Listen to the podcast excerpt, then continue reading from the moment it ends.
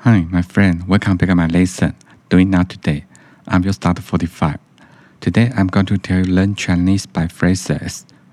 Baloney, B A L O N E Y, baloney. In Chinese means 胡扯,胡扯.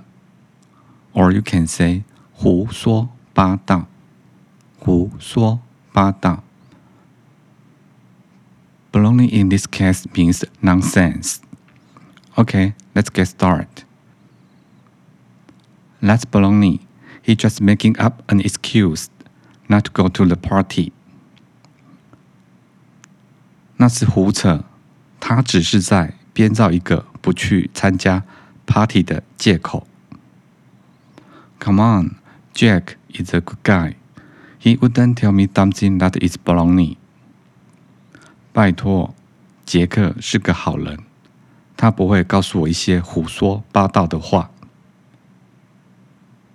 Okay, okay, forget what I said. It was all just bunch of baloney anyway. 好的，好的，忘了我说的话吧。无论如何，这一切都只是胡说八道。Okay, let me repeat again. That's baloney. He just making up an excuse not to go to the party. 那是胡扯，他只是在编造一个不去参加 party 的借口。Come on, Jack is a good guy. He wouldn't tell me something that is baloney. 拜托，杰克是个好人，他不会告诉我一些胡说八道的话。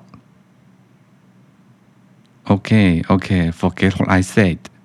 It was all just bunch of baloney anyway. 好的，好的，忘了我说的话吧。无论如何，这一切都只是胡说八道。